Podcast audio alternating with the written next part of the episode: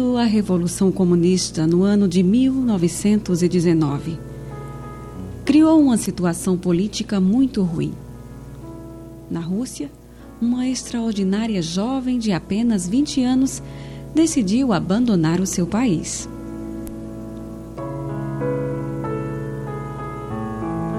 Seu nome era Katarina Kiewek e ficou conhecida somente pelo seu título, a Baronesa.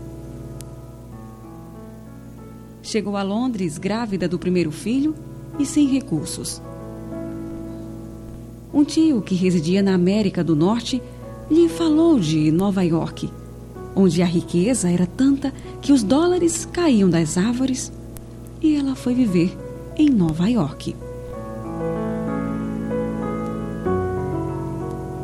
Trabalhou numa lavanderia onde ganhava 8 dólares, dos quais mandava dois para o marido e o filho que tinham ficado no Canadá.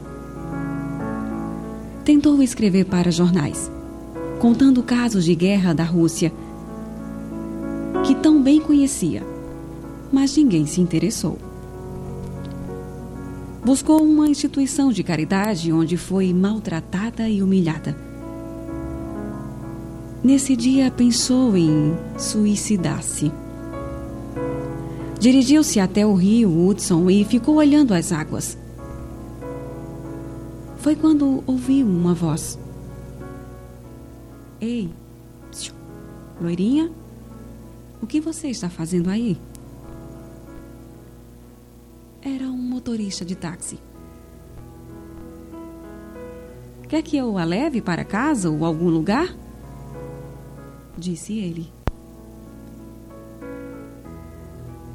Ela respondeu: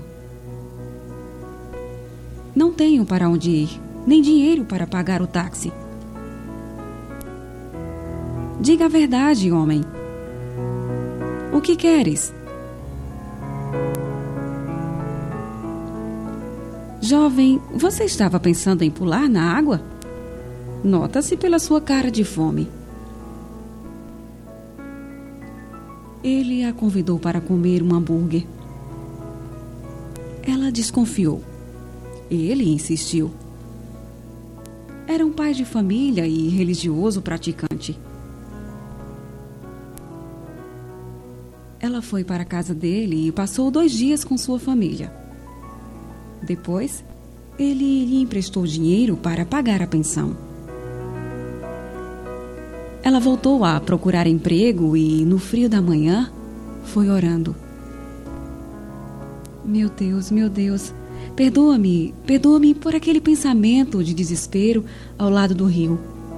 Ajuda-me a arranjar um emprego. Naquele momento, um vento forte lhe lançou no rosto um pedaço de papel. Era uma folha de anúncio de jornal pedindo empregadas domésticas.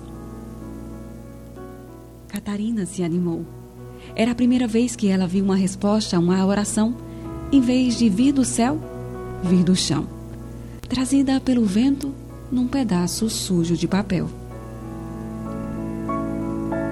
Ela pensou: Deus é muito estranho mesmo. Manda motoristas de táxi atrás de uma jovem desesperada, fala na voz dos ventos e responde até pelo jornal. Mais tarde, se tornou rica, proferindo conferências pela América, contando a sua história. Em outubro de 1930, ela fundou as Casas da Amizade e, mais tarde, numa ilha que lhe foi doada, no Canadá, o Madonna House. Uma obra que ampara criaturas necessitadas.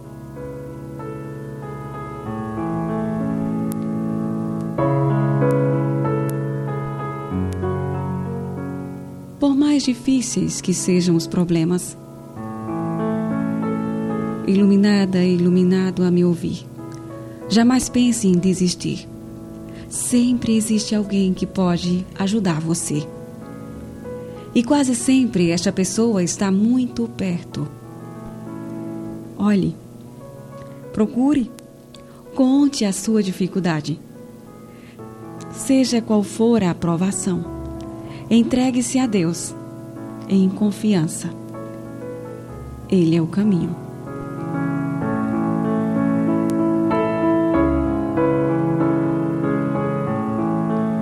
Do artigo Deus e a Baronesa, de Adilton